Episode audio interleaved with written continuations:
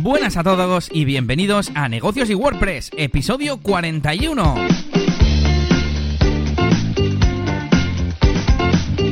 Bienvenidos una semana más a este podcast en el que te hablamos de cosas relacionadas con negocios, principalmente de autónomos y pequeñas empresas, cosas sobre cómo conseguir clientes, consejos de facturación, presupuestos y muchos otros temas relacionados y, como no, de marketing digital con WordPress, plugins, consejos de SEO, analytics y, como no, otros temas relacionados con el marketing. Hoy estamos a 27 de marzo de 2019 y en este episodio de hoy, precisamente, te vamos a hablar de eso último que hemos comentado, de WordPress y de plugins. Vamos a hablar un poco de los plugins que utilizamos cada uno para las distintas áreas del desarrollo web con WordPress. Este es el episodio 41 y como siempre, mi compañero Yannick García y un servidor Elías Gómez vamos a estar pues como una horita porque además hoy lo tenemos corto.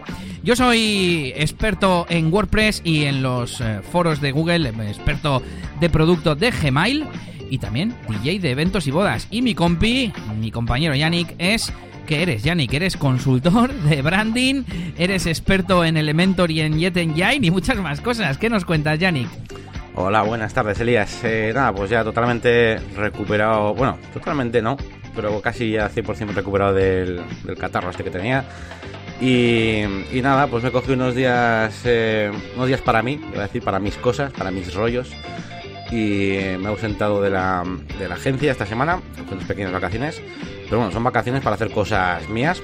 Así que nada, pues luego te contaré un poco mis planes. Pero bueno, pues todo, todo bien, todo correcto. Y yo que me alegro. bueno, pues empezamos en este podcast de hoy en el que no tenemos, por lo que veo, demasiadas novedades.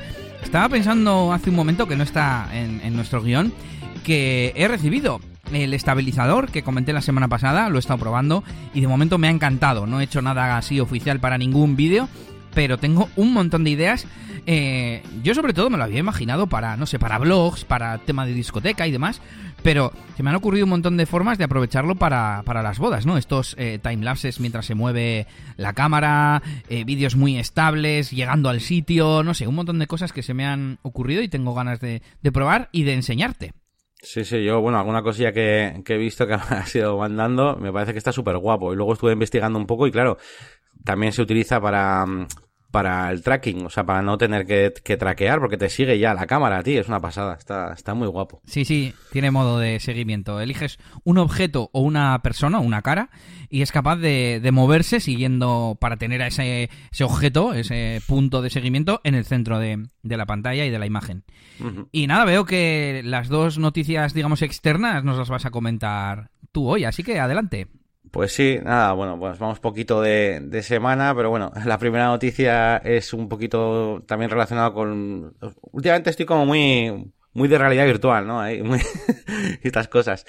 Y nada, después incluso de escuchar de nuevo el, nuestro podcast, el que estuve escuchando cuando fue el sábado, el viernes, no me acuerdo, eh, me, puse a trastear un poquito, pues buscando por internet, pues más cosillas acerca de realidad virtual y tal, porque además ha habido una especie de, de conferencia de videojuegos un poco centrado en novedades de la realidad virtual y tal.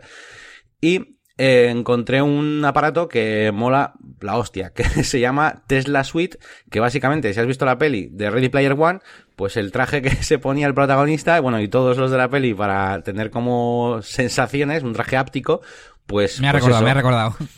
Pues eso es lo que, lo que ha salido. Y está bastante guapo. Podéis ir a la página web teslasuite.io y podéis ver un poquito pues cómo, cómo funciona. Bueno, evidentemente tienen un kit de desarrollo pues para enviar a todas las marcas y bueno, a, motores tipo Unity y todos estos, bueno, los más importantes, eh, Unreal y tal. Y, y, está guapo. Y tienes como. Es un traje de cuerpo entero, ¿vale? Y tiene sensores, pues eso, para el calor, frío, para daño, entre comillas, ¿vale? Una especie de, de vibración y tal. Tiene como unos electrodos. Y de hecho hay un vídeo bastante cachondo donde hay una, una tipa que lo, que lo prueba y tal y le hacen como probar eh, a ver si siente, lo, vamos, que la electrocutan, por así decirlo, ¿vale? En, pequeño, pero la, la, electrocutan. Y está, está bastante guapo. Y, y nada, pues me, me, me, ha flipado muchísimo esto. Me mola mucho, mucho, mucho. Además tiene, eh, venden muy bien lo que es la, la aplicación para desarrolladores. Ya os digo, para Unreal y todo eso, tiene como su propio programa, una aplicación para Windows. Eh, que, que, bueno, que te deja, pues eso, controlar con, a través de una tablet, pues eh, los sensores, bueno, un montón de cosas. Ya lo echaréis un vistazo a la web, que os la dejaré por ahí en, en las notas del programa va a ser la leche, ¿eh? Los juegos con estas cosas, con la cinta esa de correr que no te mueves y te vas moviendo para los lados, que no sé cómo se llama, Yannick. Y, y con estos trajes para sentir todo, mm, vamos. Sí, sí, sí, está, está muy guapo. Y nada, y la siguiente noticia que traía, pues eh, una que, pues nada, que ya otra vez van a empezar a darnos un poco la chapa todos los sitios, todos los youtubers, todos los medios, pues con lo del artículo 13 y 11, porque bueno, básicamente ahora pues ya se ha aprobado la directiva, ya hemos hablado bastantes veces en este programa de, de esto, pero bueno, pues ya es una realidad y, y, bueno, pues eh, no sé, tampoco mucho que comentar, ya hemos comentado todo, al final lo más importante aquí es... Eh, pues la, la, responsabilidad, ¿no? Sobre la que recae ahora todo el tema de, de, derechos y copyright y estas cosas que va a ser sobre las propias aplicaciones, ¿no? Que si Twitter, Twitch, YouTube y todas esas cosas. Y como ahora, pues los responsables, pues son, son ellos, digamos, que guardan la información, pues serán un poco más eh, restrictivos con su inteligencia artificial para intentar detectar, pues eso, eh, contenido que no es propio y cosas así. Pero bueno, al final no, mm, el artículo, si os lo leéis y demás, pues ya veréis que tampoco es que diga nada malo, ni que van a prohibir eh, utilizar memes o cosas así, sino simplemente, pues, eh, pues eso, de lo que ya hemos hablado alguna vez. Yo no he leído ningún artículo, solo he visto titulares. Así que no, no tengo muy claro cómo ha quedado. He visto que el tema de lo que estaba en el artículo 13 ahora está en el 17 o algo así. Y tengo, tengo pendiente investigar y, leer un poco más. Y, seguramente publique en mi web porque creo que voy a tomar incluso notas para acordarme y que no me pase como la anterior vez que, lo tuve que, escuchar varias veces y vuelvo a remitiros a ese episodio en el que hablamos de todo esto y que recomendamos luego el podcast de Mixio creo que fue bueno fue en Kernel en el podcast de que es más largo y, lo, esto es que nos afecta a todos, así que tenemos que tenerlo un poco claro. Sí, sí, bueno, yo, de hecho, como es lo que se está hablando, es de, ah, los memes, no sé qué, pues que si os lo leéis vais a ver que han eh, puesto explícitamente que todo el material que se ha utilizado, eh, pues eso, para, para hacer memes, para hacer parodias y cosas así, lo, lo pone explícitamente, se puede usar libremente, ¿vale? O sea, que tampoco se acojone la gente por eso, que simplemente, pues eso, eh, tenga cuidado, no cuidado, sino las propias aplicaciones te van a decir ahora, pues que hay estás infringiendo algún derecho copyright o lo que sea, pero no te va a pasar nada, ¿vale? Sin más, por aclarar eso. Pues yo, eh, eso, publicaré en mi página web, seguramente. Como he publicado esta semana un par de artículos, podríamos decir. Uno, resumiendo las novedades de la beta, que ya ha llegado a, Android, Android Q, la nueva versión, bueno, la próxima futura versión de Android, que no os voy a decir ahora, lo visitáis en el enlace que os vamos a dejar. Pero bueno, principalmente mm, unos pocos cambios de interfaz. Por ejemplo, hay un modo escritorio, que esto, esto me interesa, Yanni, que yo quiero ir haciendo pruebas a ver eh, si puedo llegar a utilizar solo el móvil. A ver, yo sé que eso va a tardar años, ¿vale? Pero yo ahora mismo no tengo un, un PC de sobremesa, yo hago todo ya con el portátil. Y creo que cada vez se va a poder hacer más cosas con el móvil y que vamos a llegar un día que llegues a tu casa, pongas el móvil así en una peana que se cargue, que transmite la imagen y que se transforme el software en una interfaz de, de escritorio. Pues están empezando a meterlo ya en, en este Android Q. Y bueno, algunos cambios de, en las notificaciones, eh, algún modo, modo oscuro también. Y luego en la parte del sistema, mejores, mejor control de permisos. Eh, va a haber soporte para mm, oficial, integrado en Android, vamos, nativo para móviles plegables. Eh, alguna cosa sobre desbloqueo facial 3D, este que empiezan a tener a todos los, todos los teléfonos. Y bueno, lo, le echáis un vistazo ahí en, el, en las notas del episodio. Y por otro lado, un resumen no si te dije que ahora estoy haciendo los resúmenes semanales. Primero, no son semanales, son cuando hay algo que. cuando se han juntado 8 o 10 noticias sobre un tema. También estoy intentando guardar más enlaces. Y, cuando ya tengo unos cuantos, eh, publico un, resumen, ¿no? Una colección. Y en este caso ha sido de WordPress, con unos cuantos plugins, por cierto, luego voy a recomendar alguno. Algunas de las cosas que hemos ido hablando en, anterior, en anteriores episodios. Y, y ¿qué más por aquí? Pues, eh, por ejemplo, el tema de, de Manage de, de Manage WP también está también está en el resumen y os lo dejo también en las notas del episodio. Junto a un enlace a mi nueva página de Facebook, que hace dos, tres semanas que me hice página de Facebook, digamos de la web, entre comillas, o de esa faceta eh, geek eh, podcasteril, ¿no? Que es eliasgomez.pro, así que si queréis seguirme por ahí, mm, principalmente tengo automatizado para que se publiquen los, los enlaces de, que hago de curación de contenidos, que recopilo, los artículos de la web y alguna cosita de vez en cuando así tecnológica que la pongo ahí también. Y por si queréis seguirme desde Facebook, pues también os lo dejo por ahí. Muy bien, muy guay. Me gusta la foto, la estoy viendo ahora. La página. es de Euskalpod, precisamente.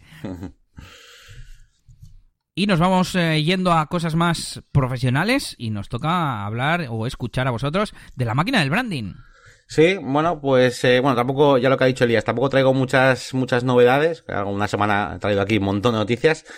Eh, bueno, lo primero, en cuanto a mi proyecto La Máquina de Branding, pues como siempre, pues eh, deciros que estoy encantado con que vaya subiendo pues poquito a poco, ¿no? Pero bueno, siempre pues eh, se agradece pues cómo van subiendo los suscriptores, ya vamos 700 y pico, 700 no sé cuánto.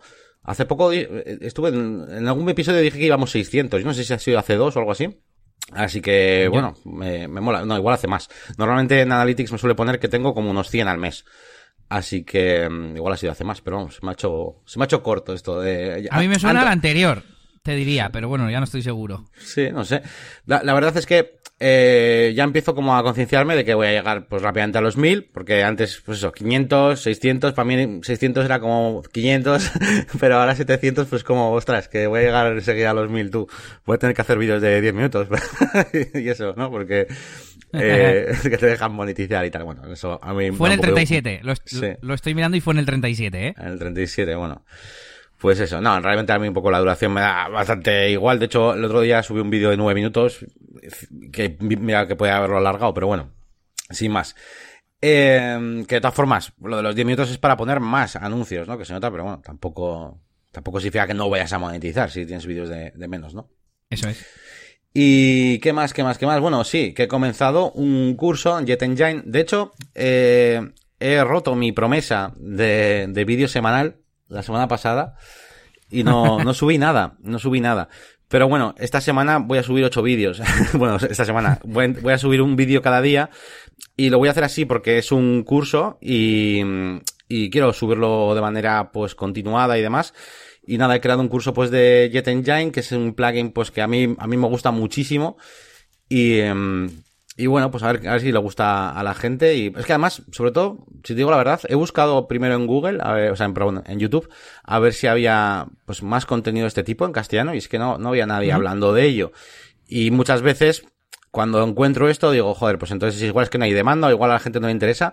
Pero en este caso sí que he visto que, pues en Estados Unidos, bueno, vamos, en inglés, hay, sí que hay bastante contenido y hay, hay algunas cosillas. Entonces, bueno, pues me ha parecido interesante meter esto, este curso y también pues por darle un toque, un toque pues un poco más, un poco más avanzado. Y además de esto, también he visto que mi curso de Elementor que hice eh, es de las cosas que más, más tiempo de visualización tienen, al fin y al cabo, ¿no?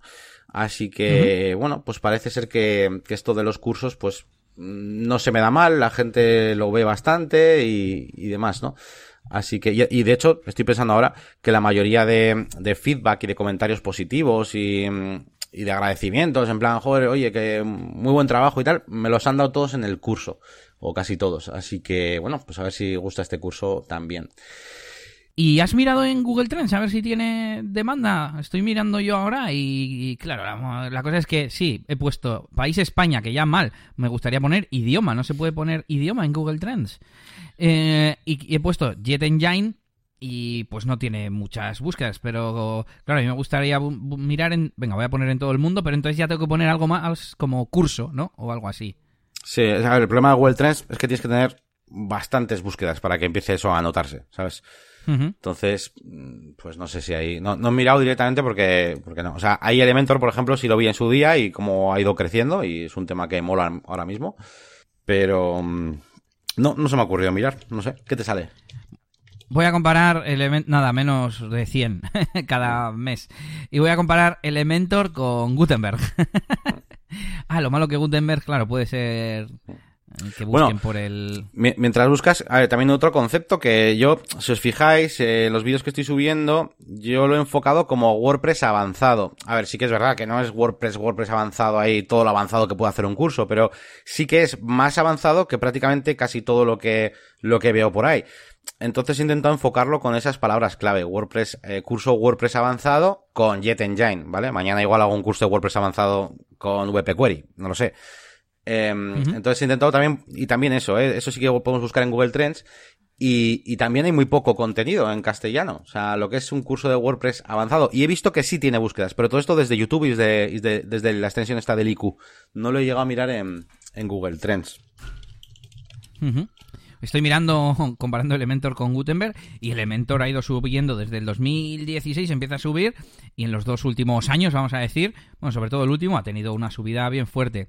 Y Gutenberg, mm, claro, eh, Gutenberg no sé realmente qué está buscando la gente cuando busca a Gutenberg, si está buscando biografía imprenta o, o, ¿sabes? Entonces no lo sé. Y claro, ya en el momento que pones Gutenberg WordPress, pues estás limitando, ¿no? Porque habrá gente que haya buscado, bueno, Gutenberg WordPress sería realmente la palabra clave. A ver que esto está cargando. Bueno, y mientras te digo, te digo, ¡uh! Ya ha cargado. Vale, pues eh, Elementor tiene muchas más búsquedas que, Gutenberg WordPress. Y Gutenberg despegó más o menos en julio de 2018. No sé hmm. cuándo salió, en agosto, septiembre. No me acuerdo cuándo salió la 5.0. Y, pero Elementor va para arriba, ¿eh? Claramente. Sí, sí. Pues el otro día a mí me vino un cliente entró por la puerta ahí directamente en la UFI y todo preocupado y me dijo, oye, por favor, que es que se me ha roto la página web, no puedo, me sale todo mal, se me sale todo roto, no sé, ¿qué, qué, qué pasó aquí? Y entro en, la, en, el panel de control y era, era Gutenberg. y en plan, no se te ha roto, está bien. Pero que no, que no, que yo no puedo hacer, que esto no, cámbiamelo, ponme otra cosa. Eh, yo ahora tengo que volver a aprender todo. O me hacéis un curso, o qué hacemos. y, yo, y, yo, pero si, si, primero, que es lo mismo, se lo enseñé ahí, tipo, mira, funciona igual, esa lente era que hay un más. escribes y das al más y puedes meter imágenes y cosas, ¿no? Pues nada, nada, estaba preocupadísimo y nada, pues le puse el, el, editor clásico y ya está. Estaría bien si esto fuese un amigo, eh, preguntarle eh, si no ha leído los avisos que han salido, si no ha probado y si ha probado, saber por qué no lo entiende. Pero bueno, es que estas cosas me, frustran mucho. Por cierto, que has dicho que no has cumplido la, regla de, a la que te comprometiste para el regreso al futuro, pero la regla era de máximo, así que sí la has cumplido. es, verdad. al menos en cuanto a no publicar. Quizás la has incumplido esta semana que has publicado dos. Pero bueno, siendo parte de un mismo concepto de un curso, te lo perdono. Si haces ahora dos cada semana, además me comentaste como que los habías eh, grabado más seguidos, ¿no? Sí, sí, no. Eh, de, hecho, a ver, la incumplí ya a la primera semana que lo dije, porque subí dos del tutorial de Photoshop. Pero es que em, esta semana voy a subir, pues, eh, si estamos a miércoles, ayer subí uno, dos, tres, cuatro, cinco, pues esta semana voy a subir seis. Voy a subir uno cada día de este curso. Entonces. Ah, vale, vale. Em, pues eso, sí. Además que, es que quiero hacer pruebas. Eh, ya, ya te digo, o sea, lo bueno de tener poquitos suscriptores y estar empezando es que puedo hacer cosas de estas, ¿no? Y pues ahora voy a subir todos estos seguidos, pues a ver qué pasa. Yo qué sé. Igual, no sé, pues, a ver qué pasa, sin más.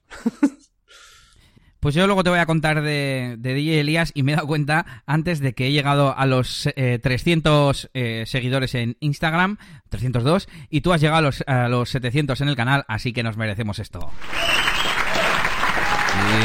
Arriba, arriba, claro que sí. Y bueno, creo que te queda una cosilla por contarnos, ¿no?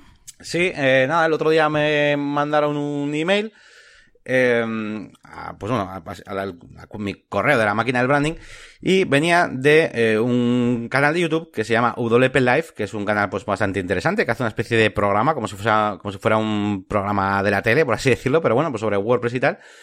Y eh, bueno, me invitaron a hacer una entrevista en directo para, para este programa, estas emisiones en directo que hacen.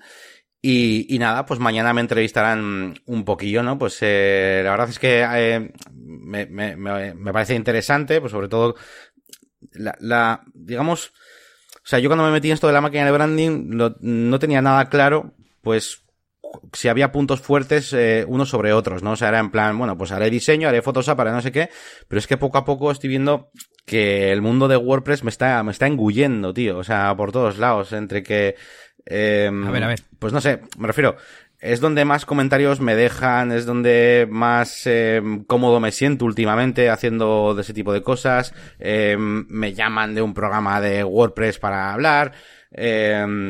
No sé, eh, al final creo que creo que es posible que, que, que pueda encontrar ahí mi, mi nicho, ¿no? De eh, cómodo, digamos, para realizar contenidos en, en WordPress. Y nada, pues he de hecho, he estado dándole vueltas esta última semana a esto, a, a si estaría dispuesto, o sea, ahora no lo voy a hacer, ¿no? Pero si estaría dispuesto a hacer, a hacer solo contenido de WordPress y veo que es lo que más funciona y demás, y meterme un poco más de lleno en, en eso. Incluso me, me he, estado, he estado buscando un poquito, pues eso, cómo está el panorama, ¿no? En España en cuanto a contenidos de WordPress y demás, y si puedo aportar algo diferenciador, ¿no? Un, quizás, quizás, pues yo qué sé, pues desde un tono más técnico o un tono más desenfadado o un lo que sea, ¿no? O Una canción de WordPress. O una canción de WordPress, sí, sí, no, efectivamente, sí, sí. Y, Nunca bueno, se sabe por más. dónde va a salir la- las cosas, como, como me acuerdo de la historia esta de Steve Jobs, de decía, a él le gustaba la clase de caligrafía y se metió a clase de caligrafía. Y dice, y diez años después, cuando estábamos haciendo el Mac, yo fui uno, bueno, o algo así contaba, ¿no? De los que dijo, sí, sí, a esto hay que ponerle unas caligrafías chulas, tal, no sé qué, unas fuentes bonitas, ¿no? Y pues fue la razón de que el Mac tuviese eh, fuentes bonitas y me imagino que después se utilizará para diseño. Así que nunca se sabe por dónde van a salir tus experiencias y tus puntos fuertes. Y bueno, pues, eh, pues eso básicamente. Bueno, es Juan Maranda, por cierto, que no, no lo he dicho, que es el, el que lleva el canal este de WP Live, que podéis ver en YouTube. Y nada, pues a ver, a ver qué tal, a ver qué tal. Me, me comentó que, bueno, me comentó que, que, le, que le llegué yo a él por la, por la canción, la famosa canción de Me gusta el WordPress, como no. y nada, y pues que me preguntaría, pues eso, aparte de, pues de, por la canción y demás, pues eh, un poquito pues sobre mi proyecto de YouTube y demás. Así que nada, pues eh, eso, si lo queréis ver, pues, pues yo iba a decir mañana, pero es que este programa no es en directo y no sé cuándo lo vamos a colgar exactamente. Así que bueno, Ya. si, si la habéis escuchado, bueno, que básicamente podéis ver los directos que ya se han hecho en ese canal también. Así que en el programa del día 28 de marzo de WP Live, pues ahí estaré yo también. Estaré o he estado. O ¿eh? he estado. Depende cuando, cuando lo escuchen. Música de Regreso a Futuro. Nada, un, un, un saludo de un saludo a, a Juanma, que es el responsable de VP Novatos, si no me equivoco, Sí. y también tiene una academia de, de WordPress. Creo, si no me equivoco, que está en nuestra lista de futuras entrevistas. Lo malo es que nunca saco tiempo. Sí, le tengo por aquí apuntado, pero no, todavía no le he contactado. Y no, no tenemos tiempo de organizar entrevistas. Ya eso se, se nos escapa, pero bueno. Y nos vamos con esas noticias de DJ Elías. La primera novedad que tengo es, eh, creo que ya te conté que me habían puesto una mm, opinión positiva, una valoración en bodas.net, con lo cual me había subido a 4,5 la nota. Sí. Y ahora me he acordado justo cuando lo estaba diciendo. Así que bueno, te cuento que la he publicado lo que es en redes sociales, en mi web, porque no la había puesto en ningún sitio, ni siquiera les había respondido a ellos. Así que les he respondido en bodas.net, lo he publicado en redes sociales y la he puesto en mi web, en dos sitios. Por un lado, en la página principal, donde tengo un par de ellas que pongo a mano con el Page Builder, con el constructor de sitios visual. ¿Cómo se dice a un Page Builder? Y, mm, y por otro, lo he metido en mi custom post type de valoraciones que algún día programaré a que salgan automáticos para no tener que cambiarlo a mano. Es, es absurdo. Y, y además, eh, de paso, probaré una función que tiene el propio Page Builder de Site Origin, que es utilizar un archivo propio, ¿no? Para renderizar. Es como si fuese tu propio widget, por así decir. Tiene un constructor de queries y tú dices, ¿con qué PHP lo quieres mostrar? O algo así, ¿no? Así que eso es- está guay para poder maquetar una página principal mm, de forma eh, visual, pero que haya una parte que sea programada, por así decir. Eh, estoy pensando, te iba a decir que se podría hacer de todas formas en el archivo PHP de la plantilla, de la, del page.php o lo que sea. Y luego he pensado, ya, pero ¿cómo lo metes dentro del content? Y entonces he pensado, pues con un shortcode, tío. bueno, este debate para otro día.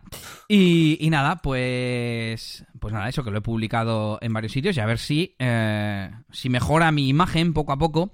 Quiero retomar esa parte de tener publicaciones periódicas en, redes sociales. Me quiero hacer una mm, especie de librería de fotos, fotos propias, que yo de vez en cuando saco fotos, aunque sea del equipo con la gente de fondo, que no se vea muy bien, pero digamos de relleno, ¿no? Y para que al menos una o dos veces por semana tener una foto en, Instagram y en Facebook, porque, mm, no sé, tampoco lo veo tan, tan difícil y creo que mejoraría.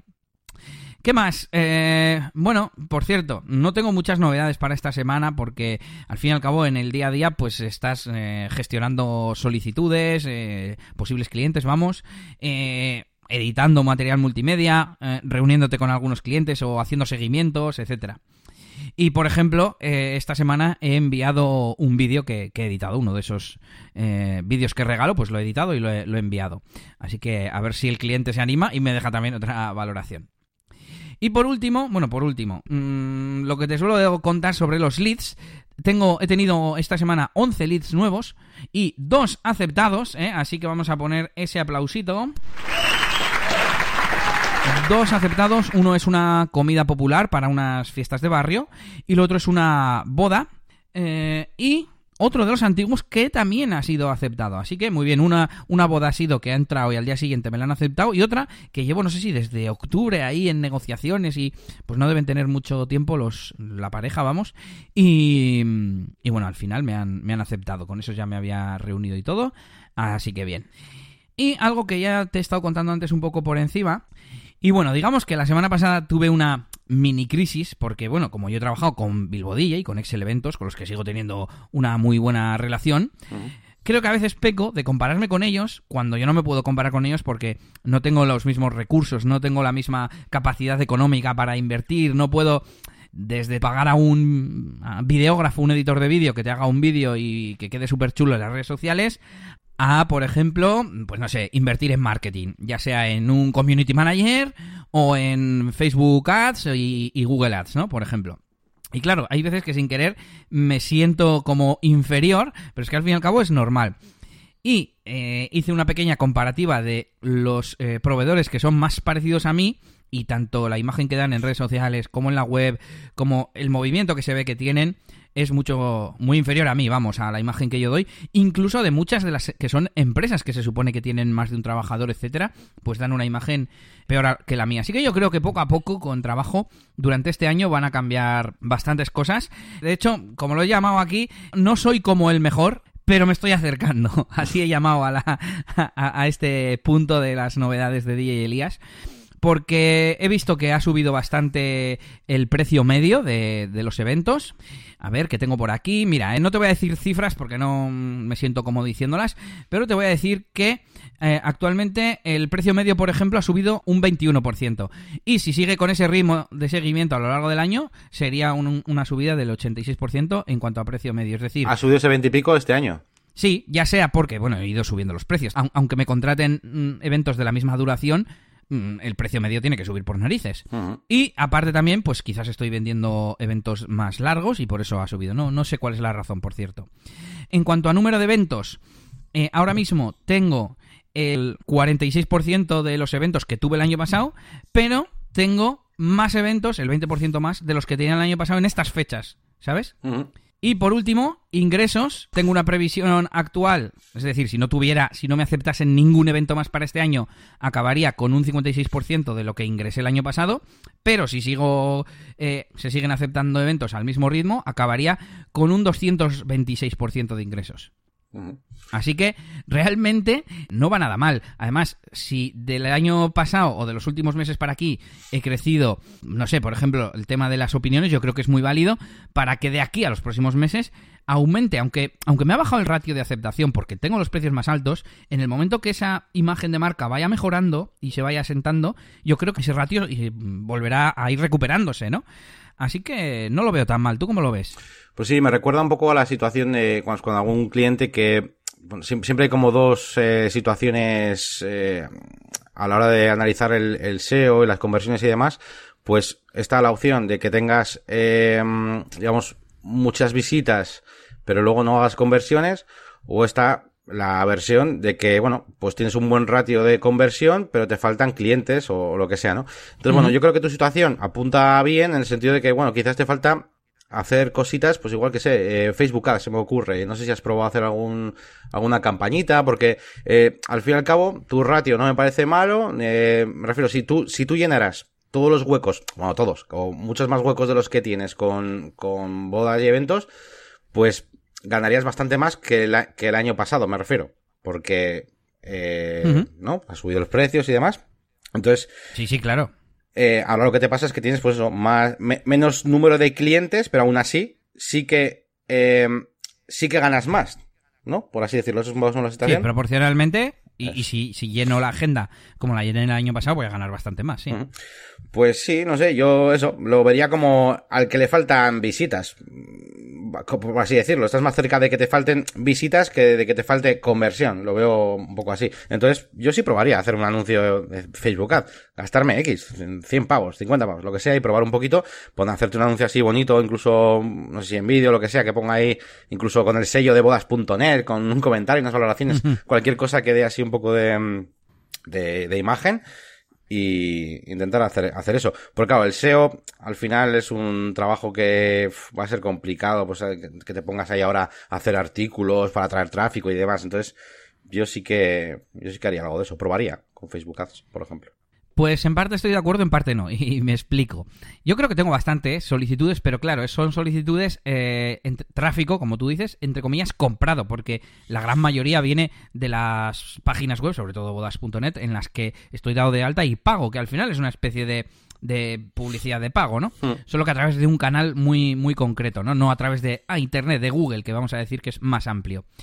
Eh, entonces, mm, sí que tengo bastantes solicitudes, pero sí podría mejorar por un lado, el tema de SEO, que, como tú dices, pues quizás es complicado a nivel de SEO ganar a mi competencia de Vizcaya, pero es que ahora tengo un SEO nefasto. ¿Por qué? Porque tengo justamente las, las páginas de servicio súper básicas y además como muy, ¿cómo decirlo? Como muy técnicas, ¿no? Yo creo que no tendrán las, las palabras con las que busque la gente. De hecho, no lo voy a hacer, pero seguro que si busco boda o, no sé qué otra cosa, o ceremonia o cosas así, no sale muchas veces, no tengo mucho contenido. Entonces, creo que un empujón le puedo dar más o menos fácil. Ahora, ya posicionar contra la competencia lo veo más complicado. Y la parte de eh, SEM, de eh, anuncios de pago en Google, o, o ¿cómo sería? SMM, ¿no? Eh, Social Media Marketing. también lo he pensado. yo aquí, además, creo que se puede atacar por las dos vías, ¿no? Por la demanda pasiva y, y por la demanda activa. Quizás más la demanda activa en Google, ¿no? Eh, tendrá más, más visitas a través de gente que busca el servicio que, que gente que no lo busca y le sale ahí en Facebook. Eh, DJ de boda, ¿te casas? Sí, pero. pega más Google. Sí, lo que pasa que en Facebook, por ejemplo, sí que es verdad que como puedes jugar con el tema de las páginas eh, que sigue a la gente, las páginas que le ha dado me gusta, las páginas, ese tipo de cosas, pues mola, porque ese tipo de canales sea, ese tipo de gente que igual está buscando DJ para bodas o lo que sea, empieza a seguir a varios, le da like, le, gusta, le da a seguir la página, entonces tú te coges en Facebook y dices, mira, los que sigan a la página de Bilbo DJ, los que sigan a la página no sé qué, no sé qué, no sé qué, no sé cuántos, o incluso hmm. que le interese el tema de bodas, pues lo que sea, ¿no? Eh, que tengan esta edad, tal, bueno, pues como, pues como segmentar mucho más que en, que en Google, yo creo. Que se hayan comprometido, porque tú puedes poner en Facebook. Ah, también. Me han, me he comprometido. Ese sería el mejor estado. Por supuesto, habrá mucha gente. Eh, o sea, los que lo establezcan serán una minoría, ¿no? O sea, si se van a casar 100 y se han comprometido 100, igual 3 te lo ponen. Pero tú sabes que esos 3 se van a casar, porque. A ver, no sé cuánta gente lo pondrá siendo mentira. El otro día vi el Facebook de una pareja y ya ponía que estaban casados y me acababan de contratar, ¿sabes? Pero bueno, yo creo que lo de comprometido habrá menos gente que lo ponga falsamente, ¿no? Pero bueno, que, yo creo que por ahí sí se puede tirar y te iba a decir que llevo un tiempecito pensándolo en plan... Tengo miedo de hacerlo mal, ¿no? Porque en Estudio NS me acuerdo que teníamos Google AdWords y, y al final pues teníamos un montón de tráfico, pero no nos servía de mucho. Claro, también porque sabíamos menos, ¿no? De, conversión, de optimización de las páginas web, de copywriting, de, de, de todo, ¿no? Pero, pero es que, es que creo que gastándome no sé, una cantidad, iba a decir simbólica, iba a decir 30, 50 euros, no sé, que me lo puedo permitir al mes, que sé que es muy poco. Me acuerdo que cuando nos llamaban de, de Google para asesorarnos, nos decían que nos podían contestar a preguntas eh, para clientes de al menos 300 euros. que era como el mínimo que ellos consideraban suficiente para rentabilizar. Pero bueno, 30 o 50 euros yo creo que se puede, que podría poner y simplemente poner dos o tres variantes y la que mejor funcione, de esa hacer otras dos variantes y así sucesivamente. Hmm. Ah, un, un, anuncio genérico de DJ de boda y ya está. Sí, sí. Y, tengo pensado hacerlo, pero no hay tiempo para todo. Sí, sí. Bueno, te, iba a decir también que en cuanto al tema de estudio NS y tal, se juntaban como dos objetivos diferentes, donde uno de ellos mayoritariamente era crear la necesidad a, a la gente de que se haga una página web o cosas así y que es mucho más complicado que intentar eh, cubrir ¿no? la necesidad de que, de, que, alguien que ya se va a casar o lo que sea y le llega el anuncio es como más directo, ¿no? Eh, me refiero, cuando estábamos en estudiantes cubríamos las dos cosas. Sí, sí, sí. sí. Entonces también eh, eso es más complicado. Es como, yo que sé, eh, cursos, ¿no? Yo el día que me pongo a hacer cursos, lo que sea, pues que es una de las ideas también que tengo yo en mi cabeza, pues em, atacaré a la gente que, que, esté buscando cursos y que esté interesada y que, y que sea la típica persona que hace cursos, ¿vale?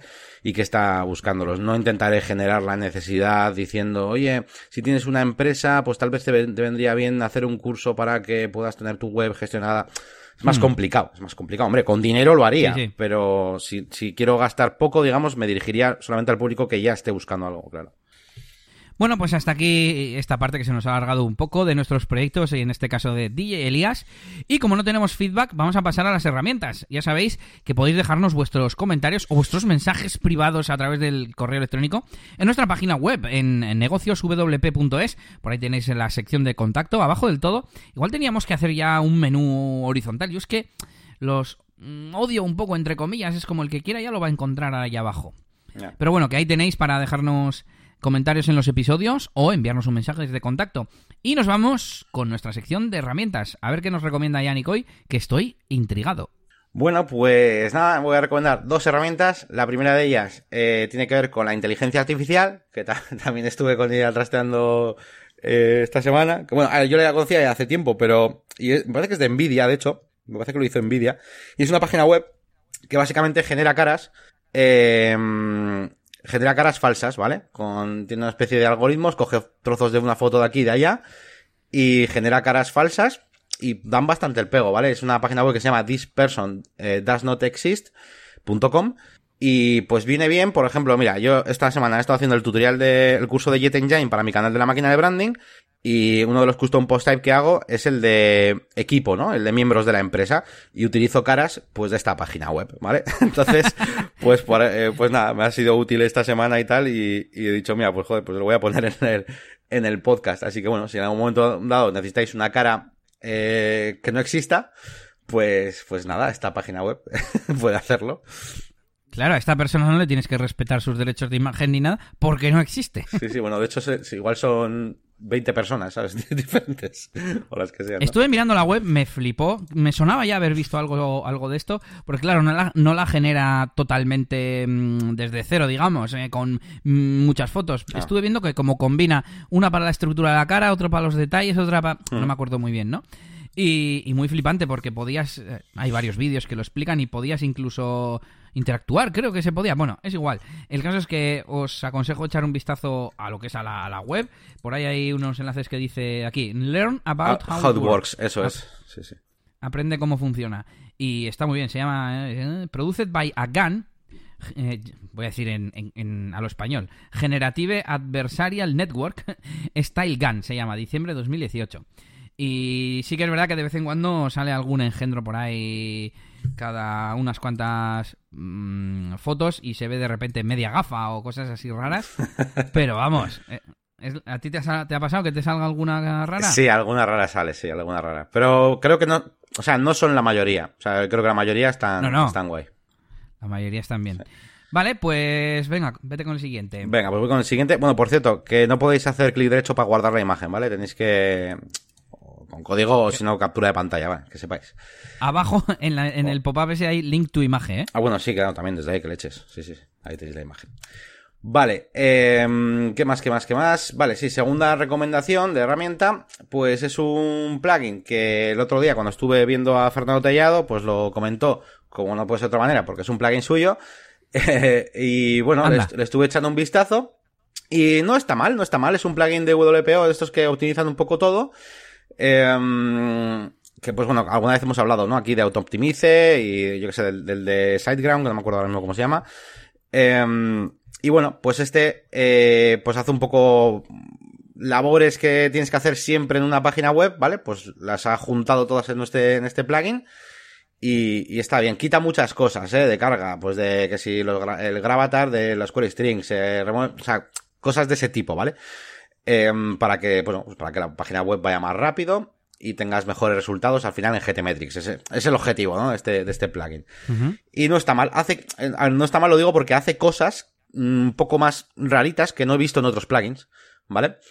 Em, entonces, bueno, pues es interesante, aunque sea como mínimo para que sepas que está bien hacer todas esas cosas, aunque las hagas tú luego sin el plugin.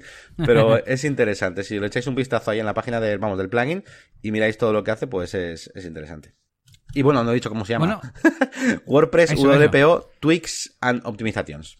Vale. Y voy yo con las mías, que en el caso de hoy son un par de plugins. Uno se llama Magic Post Thumbnail. No sé cómo fue, mm, pero el caso es que eh, dije, joder, tiene que haber un plugin que me genere una imagen automáticamente. Y existe. Puedes sacar la imagen de Google Imágenes, de Flickr, de Pixabay, de un Splash. Bueno, con la gratis no puedes de todos los sitios, porque tiene una versión premium de pago. Pero bueno, yo lo hago con Google Imágenes, que es gratis y funciona bastante bien. En base a las palabras clave del título, te descarga de internet una imagen que, que encaje. Bueno, de hecho, la primera imagen de, de Google Imágenes. Así que el otro día puse una cosa de, de Shazam en, en la página web de DJ, de hecho. Y, y me puse una de, de Shazam pues, con un reproductor y no sé qué. Bueno, no era la imagen perfecta, pero para haberme costado cero segundos ponerla, era bastante, bastante válida. Además, por ejemplo, la, el nombre de la, del fichero te pone el título del post, así que guay para el SEO. Y no me fijé si te ponía alguna etiqueta más. Así que bueno, Magic Post Thumbnail recomendado. Mola. Y otro plugin para hacer, eh, bueno, una cosa que he tenido que hacer, ya no recuerdo en qué web, eh, sirve para eliminar de forma masiva términos vacíos. Estaba yo eliminando, yo creo que mm, cuando importé en mi página web contenido de Tumblr, se importaron un montón de, mm, de etiquetas que luego no estaban asignadas a ningún contenido, a ninguna entrada. Entonces las tenía vacías y creo que en, el, en los errores 404 aparecía alguna... Bueno, el caso es que quise borrarlas y dije, esto tiene que haber un plugin y lo busqué y existe. Se llama Mass Delete Unused eh, Tags y, a ver, la cosa es que tú puedes poner que... mm, ordenar, vamos, por el número de entradas que tiene una etiqueta y se ordenan y aparecen primero las vacías. Pero es que mm, tenía como cientos. Entonces dije, mira, me pongo el plugin y ya está, que sepáis que existe y para, como digo yo, para la caja de herramientas y listo. Dejamos enlace en las notas del episodio. Muy bien. Y con las herramientas ya nos toca, como no, el tema central, tema central que, que hoy va de plugins. Plugins que, que utilizamos mm, para las distintas áreas, como decíamos antes al inicio, de WordPress. Eh, distintas fases del desarrollo quizás, distintas eh, funcionalidades y que, bueno, hay varias... Bueno, para algunas hay uno que destaca, para otras no, y vamos a ver mm, qué plugins utilizamos. No sé si conté, creo que sí, en el episodio o en alguno de los anteriores, que, yo estaba utilizando para Google Analytics en una web un plugin que tenía 12, 11 o 12 años sin actualizarse y le pregunté a Yannick, ¿no? ¿Qué plugin utilizas para Google Analytics? Y se me encendió la bombilla, digo, no, para Google Analytics y para cualquier cosa de, de WordPress, ¿no? Podemos eh, preguntarnos. Entonces, vamos a comentar un poco qué plugins utilizamos cada uno para estas funcionalidades, para estas áreas. Y eh, bueno, en algunos coincidiremos, en otros no. Y si queréis podéis dejarnos también vuestros vuestros ganadores, ¿no? ¿Cuáles utilizáis vosotros? Hemos intentado que sean cosas más o menos comunes a todas las páginas web. Y, y nada, bueno, nos vamos con el, con el primero. ¿Estás listo? ¿Tienes por ahí ya la- la- el listado preparado? Sí, sí, esto es como un programa de relaciones de pareja, ¿no? Podríamos haberlo hecho incluso al revés, en plan, a ver si yo sé, a ver si yo sé qué plugin utilizas tú, ¿sabes? Si, si coincidimos y tal. Ya, ya, ya, ya. Sí, Sí, tengo- que, ¿quién dijo te quiero primero, no? Y que tienen que decir los dos lo mismo Eso, o algo así. No, o cuál es la comida favorita de tu pareja. Eso sí. Tengo, ¿Qué te tengo preparada la lista. Bueno, pues vamos con Google Analytics. Eh, antiguamente, haremos comentarios también así de contexto y eso, por supuesto. Antiguamente usábamos ese que se llamaba Ultimate Google Analytics. Yo no recuerdo haber usado otros así de memoria, Yannick. Pero yo ya el que suelo utilizar es el, el, de Monster Insights, que antes era el de Yoast, Yoast Analytics, y les compraron el plugin y tal. Y se llama Google, Google Analytics Dashboard Plugin for WordPress by Monster Insights. Así que ese es el que utilizo yo. ¿Y tú? Yo utilizo el GA, Google Analytics, que, que me suena que en, algún momento de, la historia eh, se ha llegado a llamar Ultimate Google Analytics GA o algo así, o Ultimate GA o algo así. Y no sé si tiene que ver con el que usábamos hace tiempo y que luego lo han transformado en este, pero em, por alguna razón en mi cabeza está que tú usabas este, el Google Analytics GA o Ultimate GA o algo. Así que yo Mm, cuando ya me separé un poco de ti y tal, tuve que instalar mis propios plugins, pues empecé a utilizar esto, busqué Google Analytics GA y no sé si casualidad o lo que sea, hay un plugin que se llama así, GA Google Analytics, y es el que utilizo hasta, hasta hoy. Pero no sé si realmente es la conversión de este que utilizábamos u otro nuevo. El que yo he dicho era el eh, Ultimate Google Analytics. Estoy viendo aquí en el panel, en el directorio, perdón, el de GA Google Analytics de Jeff Starr. Y el ultimate, no sé, no me acuerdo de quién era. Voy a, voy a buscar y, te digo ahora mismo. Pero vamos, yo utilizo ese, utilizo GA. Google Analytics es muy sencillo, ¿eh? O sea, es en plan, no te deja configurar una mierda. Seguramente el que has hecho tú, sí. O sea, te deja hacer bastantes cosas. Este no, este no, Sí, lo bueno de estos plugins es, como hemos comentado alguna vez, que te permite configurar eh, para que a ciertos roles no cuente la visita, no, no les muestre el código de Google Analytics, o para incluso algunos para eventos, para Em, esto es muy interesante, me gustaría aprender más, pero tú en Google Analytics puedes registrar eventos, como por ejemplo el evento de que se ha rellenado un formulario. Y no solamente con, no, es que se ha visitado una página de gracias, no, no, que el propio envío del formulario genera un evento que cuenta como tal, ¿no? Y pues, y quien dice un formulario dice una descarga de un archivo, lo que sea, que tienes que poner una página de gracias diferente para cada archivo de MP3, no, no tiene sentido, ¿sabes? Entonces, archivo descargable quería decir. Entonces, bueno, eh, para eso está bien este tipo de plugins y ahí quedan las, las recomendaciones. Y nos vamos con la siguiente categoría, que es la de optimizar imágenes. Mira, eh, aquí te voy a dejar que empieces. Pues a ver, yo hasta ahora em, utilizaba Insanity, pero ya llevo como un mes eh, o más, yo creo, que utilizo Adaptive Images, ¿vale? Y mm, no sé, me hace un poco lo mismo, pero me ha gustado más. tiene más configuración y tal, y, y me mola, me mola. Me gusta, porque ¿sabes qué pasa? Que yo de las cosas que sé, me gusta que las cosas tengan opciones. Entonces, de las imágenes tengo, eh, tengo bastante conocimiento y me gusta. Por ejemplo, igual de Google Analytics, no me molaría un plugin que tenga muchas cosas, porque no tengo ni idea, ¿sabes? A ver, sí tengo idea, pero no, no tanta, ¿vale? Como de imágenes. Entonces, este de imágenes, pues me mola, porque hace bastantes cosas y, y, sé, sé tocar las cosas que vienen. Entonces, este me, me ha molado. Pero bueno, más, es como una especie de Misanity un poco vitamina, pero el rollito es el mismo, parecido.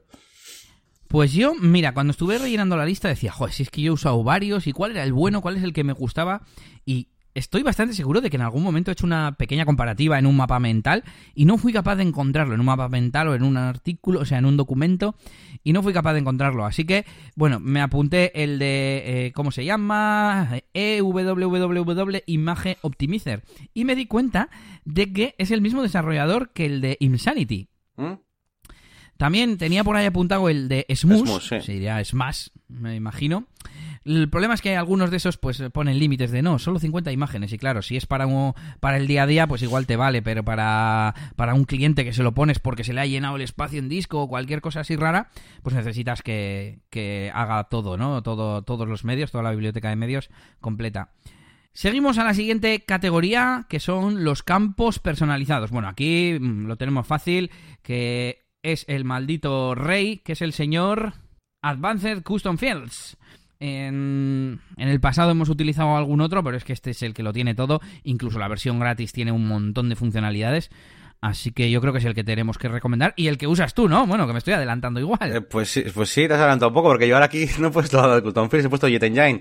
A ver, sí que es verdad que Advanced Custom Fields lo he utilizado bastante, sobre todo eh, cuando no tenía que hacer cosas un poco, no sé cómo decirte, peliagudas. Por ejemplo, eh, claro, yo tengo la versión Pro, Pro de la Advanced Custom Fields y, y está muy guay, por ejemplo, pues a la hora de, de generar eh, las galerías, de generar eh, campos repetibles e incluso eh, campos de tipo file, de tipo file y decirle cómo quiero que me lo saque, ¿no? si lo quiero como, no me acuerdo qué opciones da, ¿no? Eh, o sea, el ID, puedes sacar el objeto, puedes sacar, te deja configurar eso, ¿no? Pero, mm, eh, por defecto yo utilizo JetEngine para hacer todos los campos personalizados. Y solamente cuando necesito hacer cosas ya un poco así, pues como ejemplo lo del archivo, y necesito yo luego hacer programación y sacar otro tipo de cosa rara, pues utilizo Advanced Custom Fields. Pero lo normal ahora mismo, pues ahora mi estándar, ahora me hago una, una web nueva en la agencia o a mí o lo que sea, JetEngine que va para los campos personalizados. Ahora mismo. Bueno, lo malo que necesita, aparte de que JetEngine es de pago, que necesita Elementor Pro, que también es de pago, ¿no? Eh, claro, eso es. Lo que pasa que, claro, que ya te digo, como mm, yo, yo me he acostumbrado ya a tener las, las licencias y ya no sé lo que es... Eh, te iba a decir, no me acordaba, por ejemplo, muchas veces no me acuerdo de que Elementor Pro es de pago. Lo instalo tal y, venga, tengo mi licencia y tal. Me acuerdo cuando lo subo a mi zona de descargas. Elementor, claro, sí, sí, sí. Y luego también JetEngine, eh, lo bueno que tiene es eso, que no es como, eh, bueno, sí, sí es como Advanced Custom Field, que lo pagas y ya está, una vez lo has pagado y tienes licencia ya para toda la vida, tienes todas las descargas, lo que quieras, eso mola.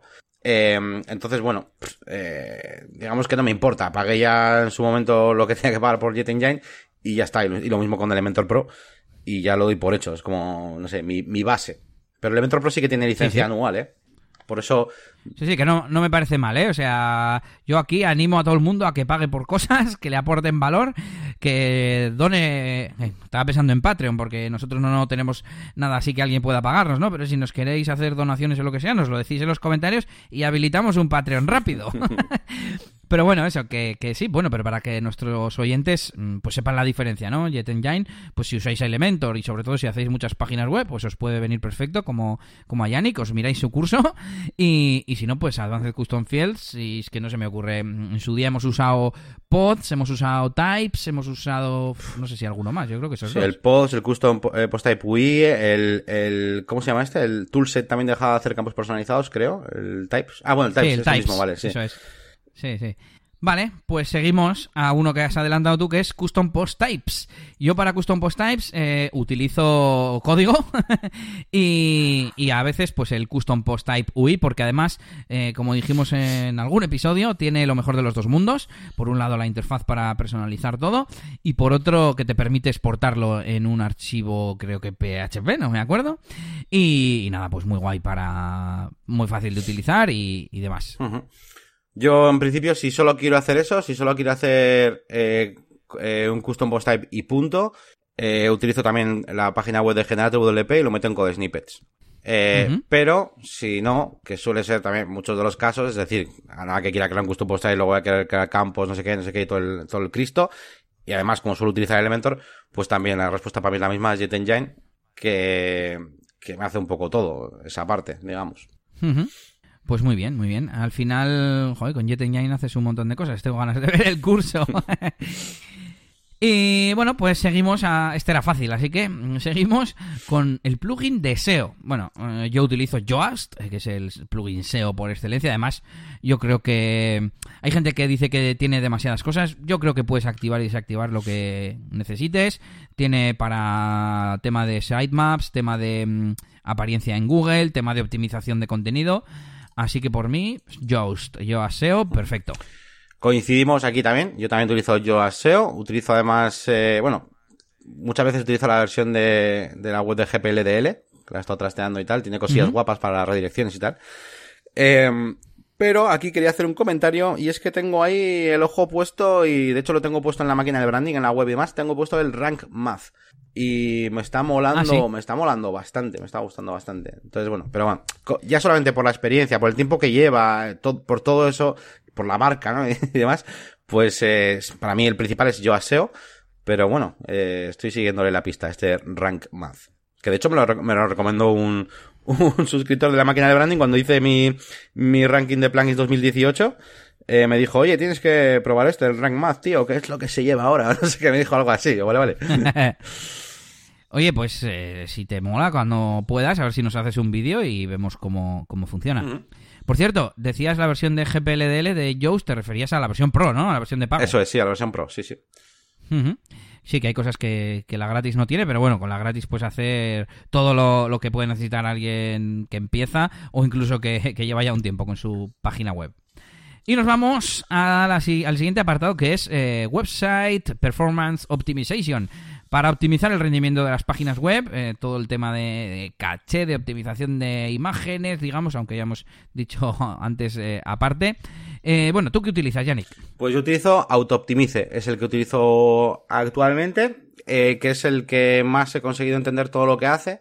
Y, y demás, hace poco tuve que mm, lidiar con una página web que tenía un virus eh, y encontré un plugin que se llama Anti-Malware Security and Brute Force Firewall y, y recomendaban que no se instalara junto a AutoOptimize, porque ese se- este segundo Anda. este segundo debe hacer casi la mayoría de cosas que también hace AutoOptimize. Entonces, tengo pendiente la revisión de este último que he dicho, el Anti-Malware Anti-Malware Security and Brute Force Firewall, Eh, pero a día de hoy el que utilizo es Auto, AutoOptimize, ¿vale? Solo que, bueno, pues para ese caso en concreto del malware, pues parece ser que este mola más, este del segundo. Es que es un problema, ¿eh? Cuando los plugins se solapan funcionalidades. Por eso cuando dijimos, estuvimos hablando de cómo elegir plugins en un episodio anterior, decíamos que eh, mola cuando están en los extremos, ¿no? Dices, no, es que voy a hacer una tienda virtual. Pues es que WooCommerce, ¿qué otra cosa vas a utilizar? Que además lo tiene todo, Hmm. todo lo que puedes necesitar, y si hay algo que no tiene, no lo va a tener otro. Pero además está muy definido, ¿no? Para tiendas online, pues no se va, en principio no se va a solapar con ningún plugin. O para cosas muy concretas, como pues el de antes, de borrar etiquetas vacías, pues ya está, hace eso y punto, no hace nada más. Sin embargo, la optimización a veces se, se pega un poco ahí con la seguridad o con, no sé, con otros temas y, y a veces hay problemas de estos de incompatibilidad o, o- o sin querer tener plugins que hacen lo mismo aunque lo tengas desactivado, ¿no? Un poco absurdo. Ya, sí, sí. Bueno, eh, yo utilizo prácticamente en todas mis webs el, el de SiteGround, porque es donde tengo yo mis páginas web y tienen el SiteGround Optimizer que, como vimos el otro día, hace un montón de cosas. Hace minificación, hace caché, hace lazy load también, eh, ya no me acuerdo de memoria, pero bueno, un montón de cosas que, vienen perfecto. También me había apuntado el Auto Optimize, que es el que he utilizado tradicionalmente. Y también me estoy acordando ahora de uno que se llamaba Above, Above Default Optimi- Optimization, que es algo así, pues tipo al Lazy Load, ¿no? No me acuerdo muy bien qué hacía. Para, mm, para optimizar que cargue rápido lo que se ve por encima del scroll, ¿no? Que es como se llama Above Default o Above the Scroll. Y bueno, pues eh, lo voy a añadir aquí a mis notas para que no se nos olvide ponerlo, ponerlo también. A ver, que no sé cuál toca porque veo que mi lista está diferente que, que la del guion. Así que te voy a seguir mi lista, si no te importa, Yanni. Venga, a ver. ¿Cuál utilizas, ¿Cuál utilizas tú para temas de Lightbox? Para estas imágenes que se abren así en- con un fondo negro y que se abren a pantalla completa. Yo utilizo eh, WP Featherlight. Muy liviano, aprovecha mucho la pantalla porque antiguamente había algunos que te mostraban la imagen grande pero se comían un cacho de márgenes y sobre todo ahora con los móviles eso no te lo puedes permitir. La, la foto se tiene que abrir a pantalla completa. Antes se utilizaba uno que se llamaba The Factory Responsive Lightbox, pero desde que descubrí este utilizo este. Pues, joder, me, fastidia un poco decirlo, pero es que no utilizo, o sea, utilizo Elementor Pro, o sea, entonces, mm, y de hecho no es como otros que digo, bueno, utilizo Elementor Pro, pero si lo haría, lo haría con este, pero es que no, hace años que no, que no, no instalo un plugin de Lightbox, entonces, no sé decirte, no sé cuál es el que funciona bien, cuál funciona mal, o sea, no, Y por ejemplo, eh, si vas a poner una imagen no muy grande en una entrada y quieres que se amplíe, ¿cómo? o un par de ellas, o eh, pues una imagen pequeña y que al pinchar se amplíe, Sí, pero que, o sea, lo, eso no lo maquetas con Elementor, ¿no? Sí, o sea, me refiero, Elementor ya lleva el Lightbox por defecto, entonces, mm, si quiero hacer eso, lo... O sea, te carga alguna librería, aunque no hayas maquetado la entrada con, con Elementor, te carga la librería a nivel global o algo así. Correcto, vale, sí, pues no me, tienes razón, no me había parado a pensarlo, pero sí, sí, sí, sí lo hace, sí. Eh, sí, sí, tiene como el rel, sí, sí, te lo hace, te lo carga la librería. De hecho, eh, estoy, estoy pensando eh, que en los ajustes de Elementor puedes desactivarla. Y es como un ajuste general, eh, así que tiene pinta de eso, sí, de que lo carga para toda la web. Tipo, desactivo Element, eh, Lightbox para la web o, lo act- o activo Lightbox para la web. Luego ya en el editor de, en el editor de Elementor ya tú puedes elegir si quieres que esa foto cargue o no cargue con Lightbox. Pero, Sí, sí, sí. pero por Bueno, defecto cuando... Si lo editas con Elementor, Claro. lógico, vale, vale. Vale, pues oye, está bien. ¿no? Es que al final Elementor es como una capa, como un skin, ¿no? Como le dicen a, a las, a- en Android, que no, el skin del fabricante, pues un poco como que te hace un montón de cosas con funciones adicionales, al igual que en Android. Así que muy bien, macho, está guay. ¿eh? al final me, voy a, me vas a evangelizar a Elementor. Diles que te den un enlace de afiliados, no sé si tienes, pero bueno. No, la verdad voy a, voy a tener. Venga, pues el siguiente es el tema de las redirecciones y capturar los errores 404 para después hacer redirecciones.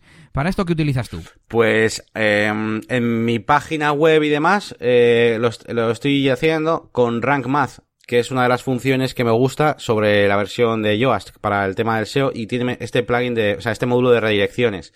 Pero entiendo que el problema que estamos diciendo siempre, que a veces se nos juntan eh, cosas que no queremos hacer. Entonces, si- si quisiera buscar algo solamente para redirecciones, utilizo el de Redirectioner. Yo me he apuntado el de Redirection. Hay Oh. uno que es Redirectioner, que es el antiguo 404 Redirected, y el que tiene más visitas, que este tiene más de un millón, más visitas, no, más instalaciones, es Redirection, y, es el que me he apuntado, aunque ya he contado aquí que estoy utilizando en los dos en distintas webs, y tengo ganas de hacer una comparativa y ver realmente qué se puede hacer en cada uno. ¿El Rank Math te permite hacer redirecciones en plan que tú pongas eh, barra YouTube y que te lleve a YouTube o solo de errores 404? Mm, De los, de los, sí, de los tuyos, de tus eh, errores, del 404, de 300, puedes hacer redirecciones 301, de lo que, o sea, de, de tu web, no, no sé, no si te he entendido bien Ya, la ya. pregunta. Sí, creo que sí. No, pues que tú digas nueva de redirección barra YouTube y tú le pones debajo que el destino es tu canal de YouTube. Y no hace falta que sea un error previo ni nada. Hombre, lo estoy pensando y si puedes puedes poner cualquier 404, cosa, sea, te pone, tienes un campo como de source, URL y después la destination. Vale. Eso lo puedes hacer como quieras. Y luego abajo, digamos que tienes también como, eh, diferentes como presets, ¿no? En plan, quiero hacer 301, eh, 302, 307, 410, 451, Sí, sí. los típicos, ¿no? Y, y ya está. Y luego pues lo puedes dejar activo y, desa- y- o, o inactivo y ya está. Y pues ir añadiendo como bloques de esas redirecciones. Sí, o sea, al fin- Pero detecta también los, los errores 404, entiendo. sí, sí, ¿No? sí, sí, sí. ¿O no? Sí, sí, sí. Ah, vale, vale. Sí, sí. Ya me había, me había entrado la duda. Vale, pues nos vamos con la siguiente categoría de plugins. ¿Y tú qué utilizas para eventos? Este es un poco más rarito. Pues a ver, para eventos, es que claro, ¿qué, estamos, qué entendemos por eventos? Eh, Mira, es una buena pregunta. Es una buena yo, pregunta. yo, mi respuesta que había puesto aquí era eh, Jet Engine, ¿vale? Y te explico por qué. Eh, a, no ser que el, eh, tener eventos implique eh, realizar mm, una reserva de un evento, un pago, eh, res- eh, un- no sé, como, como una interactividad con el usuario que quede reservado una fecha y cosas raras.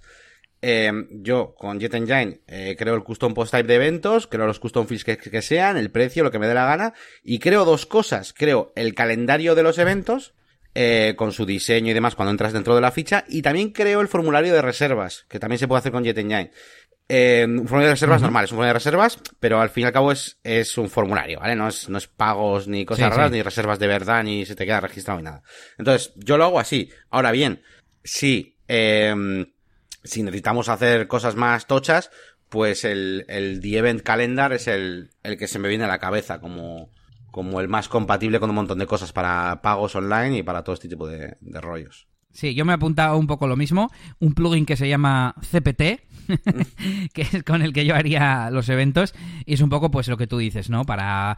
Me acuerdo que hicimos una página web para una cofradía religiosa de estas que hacen procesiones en Semana Santa. Y querían tener un, listado de eventos, pero eso, eventos pues a nivel informativo, ¿no? Que sepas que esta es la agenda, la agenda del año, digamos. Lo bueno, pues que era a través de una interfaz sencilla donde elegías la fecha el lugar, eh, pones la descripción y lo guardabas y ya está. Y luego automáticamente se, se ordena en el listado de, de eventos. Y otra cosa es lo que tú dices, que te puedas suscribir por iCal, que puedas tener incluso la vista de rejilla de calendario que usamos todos para ver un mes completo.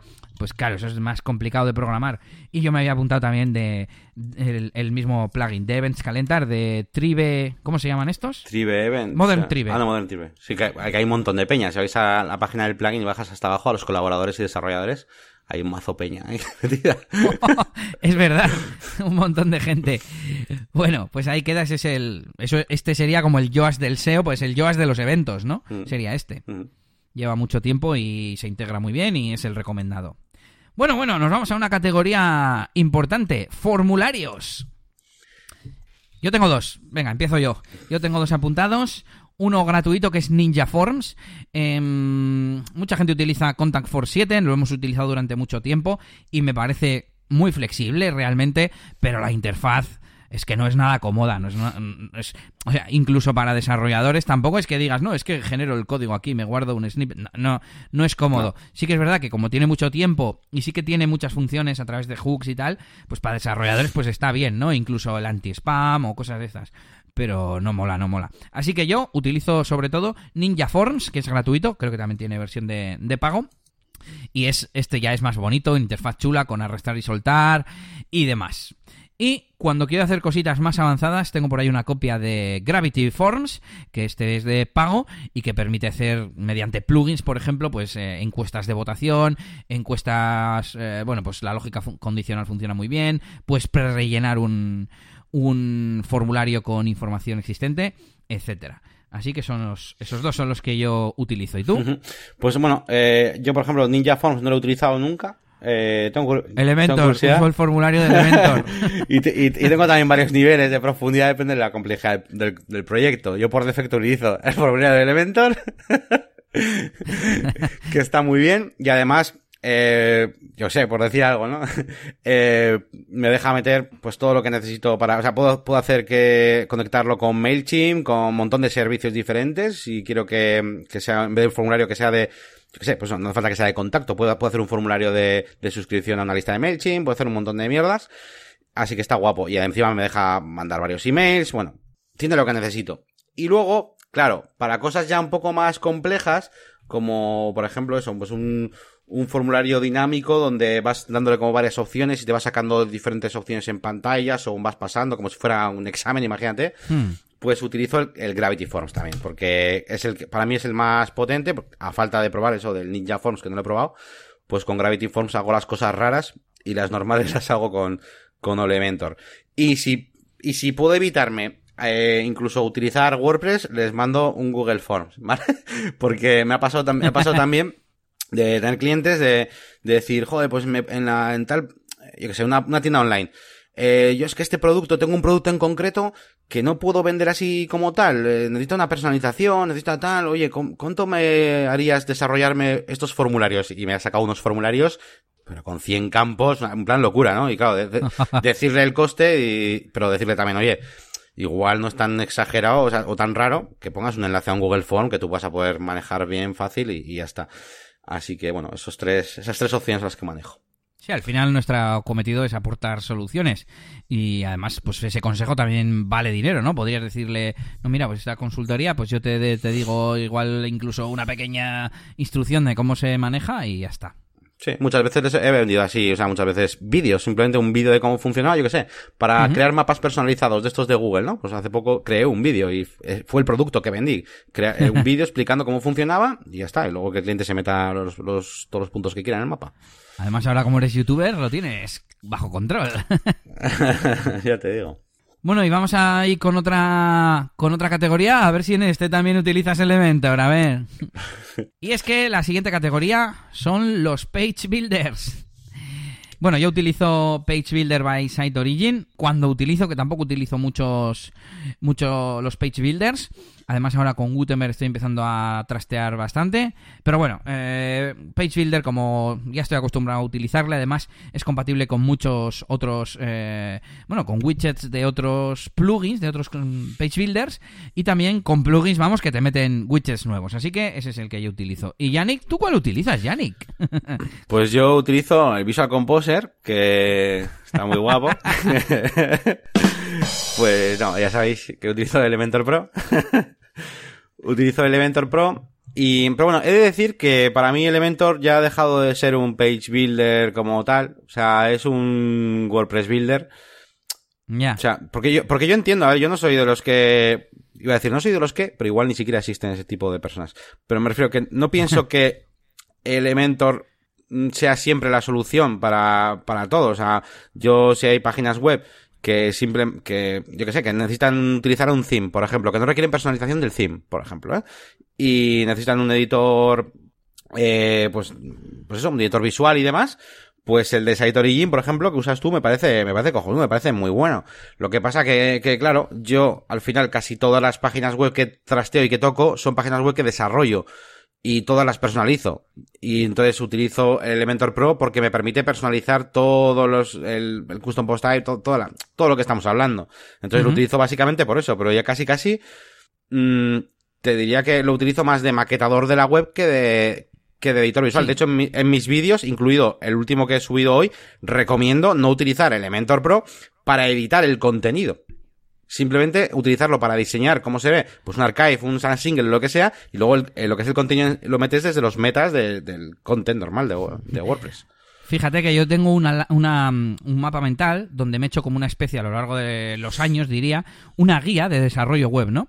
Y donde tengo metido qué plugin utilizar para este tipo de cosas, el elemento se llama landing pages. O sea, no se llama editor de contenido ni cosas de estas. Eh, porque para mí es un son constructores de landing pages, no de, de, de contenido, ¿sabes? De, de, rellenar un texto y una imagen, que es un poco más o menos lo que dices tú, solo que lo tuyo ampliado además a diseñador web, ¿no? Porque, como tú has dicho alguna vez, se puede diseñar la cabecera, el pie, la barra lateral, que tienes un vídeo también en el canal, y, y, claro, es que no tiene nada que ver, ¿no? Mm. Pues bueno, ahí está Page Builder by Site Origin y por supuesto Elementor. ¿Y qué plugin utilizas para copia de seguridad? Pues a ver, yo las copias de seguridad, es que a ver, copia de seguridad que como copia de seguridad automática o, com, o, o como copia de seguridad en el sentido de ahora quiero hacer una copia. Mm. Bueno, las dos cosas. Estaba pensando, te iba a decir, Manage WP es un plugin. Cuenta como plugin. Porque... Es el que tengo apuntado yo aquí, Manage WP Worker. en copia de seguridad. Vaya, pues a ver, yo, yo he apuntado Updraft Plus porque te permite automatizar, es gratuito y va muy bien y es muy, muy flexible. Pero es que claro, mmm, por ejemplo, con ManageWP puedes hacer un montón de cosas, como la siguiente categoría, eh, desde el propio panel y te quitas plugins, ¿no? Como por ejemplo la, la copia de seguridad. Eh, creo que gratis solo permite una vez al mes, no estoy seguro, que quizás es un poco reducido, pero si no, pues Avdra Plus, pues es el plugin, yo creo que de referencia hoy en día, ¿no? Sobre todo yo, Yannick, eh, al menos mm, salvar la base de datos, porque se supone que los ficheros pues ya los podemos tener en local o lo que sea, pero la base de datos es imprescindible. Mm. Yo, yo también utilizo el, All-in-One, este, como ya se me olvidó el nombre, Migration, All-in-One Migration, VP All-in-One Migration, creo que se llama, que, bueno, pues para, por eso, cuando quiero coger una web y clonármela en local, por ejemplo, o tener, yo casi lo utilizo por eso, de, de backup también, o sea, mmm, voy a liar la petarda en, en, una página web por si acaso y hacer muchas cosas, pues le hago, le hago una copia con esto, uh -huh. sin más. Y la siguiente categoría es el modo mantenimiento, que yo ya lo hago directamente con ManageWP, que tiene un pequeño modulito o opción de modo mantenimiento. Y bueno, es un poco sencillo y no, no, es muy personalizable, pero vamos, para la gran mayoría de páginas sirve. Y si no, utilizo Minimal Coming Soon and Maintenance Mode. Que, que, bueno, pues hace lo que dice, ¿no? Puedes poner o, próximamente o modo mantenimiento que te da un código diferente y puedes personalizarlo un poco con un logotipo, con una frase, etcétera, etcétera. Ese es el que usábamos yo creo en Studio NS y no, no, no he utilizado más porque lo que te digo, utilizo ManageWP. ¿Y tú? Eh, Elementor Pro, también. Elementor Pro, no, no desde hace mucho, ¿eh? Hasta hace poco usaba el de Seed Pro, este, que Coming Soon no Maintenance Mode. Eh, pero hace, pues no sé, hace cuánto ha sido. No sé, pues, pues igual este año, un poco antes, pues empecé a utilizar Elementor Pro desde que me enteré de que, que se podía hacer. Eh, además está bien porque tiene las, bueno, de hecho tengo, creo que tengo un vídeo, no sé si lo, ¿tengo un vídeo de esto? Sí, creo que sí tengo un vídeo de esto en el canal. Eso te voy a decir, sí, sí, me suena. Y, y, te deja las dos, las dos opciones a elegir el tipo de, de, redirección, ¿no? Que si modo mantenimiento o próximamente y tal. Y encima tiene eh, como pequeño add-on, pues eh, también para elegir el rol, ¿no? A qué permisos le, le afecta. Y nada, Eso pues con esas, do, con, con, esas dos opciones, pues ya me, me, me, me vale, me vale. Aquí está el vídeo con la, con la sudadera de New Balance en la portada. vale. Venga, me lo voy a apuntar por aquí en mis, en mis notas para ponerlo también en las notas del, del episodio. Y bueno, la última categoría es la de seguridad, que aquí yo me he apuntado uno porque es el que he visto que tengo en, en, varias de las webs, pero tampoco tengo un predilecto y tengo la sensación de que no en todas las páginas web lo he puesto. Bueno, eh, en mi caso, iTemes Security, bueno, iThemes Security. Y bueno, pues las típicas funciones, ¿no? De firewall, de intento de login, de todas estas cosas que, que bueno, ya, ya, te digo que no lo tengo muy, muy bajo control. ¿Tú cuál utilizas? Pues eh, utilizo el WordFence, pero me estoy dando cuenta de que le he cagado y voy a corregirlo antes de tiempo. Antes, cuando estamos hablando de WPO y he dicho que, que estaba probando un plugin de malware, ¿os acordáis? Que he dicho que no se puede utilizar junto a Optimize, perdón. No era así. Eh, me he liado yo, se me ha liado la cabeza. Mm. Y era con WordFence, con el que, con el que tiene ahí cosas en común y no se pueden utilizar los dos a la vez. El WordFence Ah, y vale, el vale. Anti-Malware Security, que tiene más lógica, tiene más lógica. Y pues eso, que utilizo el WordFence, pero, mm, pero eso, hace poco eh, encontré este de Anti-Malware Security and Brute Force Firewall, que para casos donde ya sabes que hay algo raro, pues más que preventivo, pues es un poco eso, para localizar un virus, cosas así, pues parece que es mejor y lo utilicé este. Pero, por defecto, para protegerme, digamos, utilizo el WordFence. Tened cuidado que, pues eso, a veces es un poco, poco cabrón y te restringe bastante. Pues, por ejemplo, para utilizar el Manage, Manage WP he tenido problemas, eh, ahí con las, con el firewall y tal. Pero bueno, hace su trabajo y además hay bastante información en internet. Es como buscar algo sobre WooCommerce, ¿vale? O sea, hay información, tutoriales y demás. Ujú. Bueno, pues hasta aquí el tema central de hoy con estos plugins que utilizamos, que os recomendamos. Eh, intentaremos dejar los máximos enlaces en las notas del episodio y si tenéis algún otro candidato para alguna de las áreas y de las funciones, nos lo decís en los comentarios. Así que con esto terminamos, como hemos dicho, el tema central y nos toca regreso al futuro.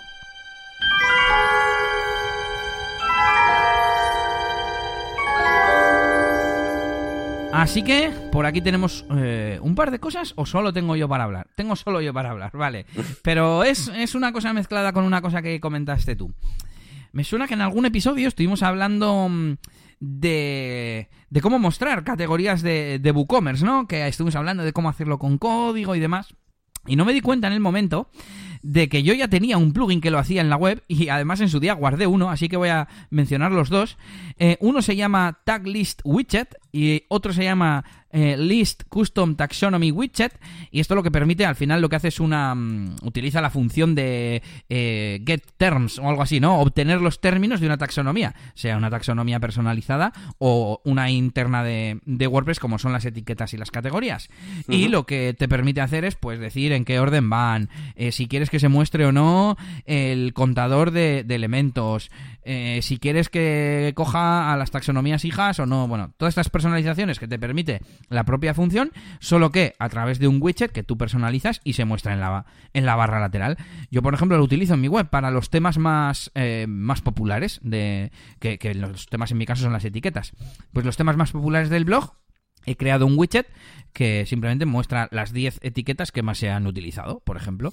Pero en mi caso, porque son etiquetas, pero bueno, podría ser eh, cualquier taxonomía, como puede ser las categorías de productos de WooCommerce. Sí, sí, marcas o lo que sea, sí, sí. Así que os dejaremos también los enlaces en las notas del episodio. Y con estos deberes, con este regreso al futuro, terminamos, terminamos nuestro episodio de hoy. Así que como siempre nos vamos a animar a que dejéis vuestros comentarios, vuestro feedback, vuestros mensajes en negocioswp.es, que es nuestra página web eh, punto de partida del podcast. Pero como no, también que os invitamos a que visitéis nuestras páginas web, que os va a decir Yannick. Que son, por mi parte, la máquina del branding.com, aunque, bueno, hay más que nada es una especie de landing un poquito con informativa sobre un poco para, para que para tener web por así decirlo, pero al final mi contenido sobre todo está en YouTube, así que os recomiendo que visitéis mi canal de la máquina de branding. Y en el caso de Elías, pues eh, tenemos eh, eliasgomez.pro que es donde vais a ver además todos esos eh, nuevos artículos que nos está dejando Elías. Y también, por supuesto, podéis visitar eh, djelias.es si es que os vais a casar o, o conocéis a alguien que vaya a necesitar un DJ para un evento. Y como siempre, compartid nuestro podcast si os gusta, comentádselo a vuestros compañeros de trabajo, familiares, compartidlo en internet, por supuesto, como no. Y si queréis, también podéis dejarnos me gusta y estrellas y esas cosas, ¿eh? En las plataformas de podcasting. Así que nada, con esto terminamos, nos escuchamos en una semanita y hasta pronto. Chao, chao.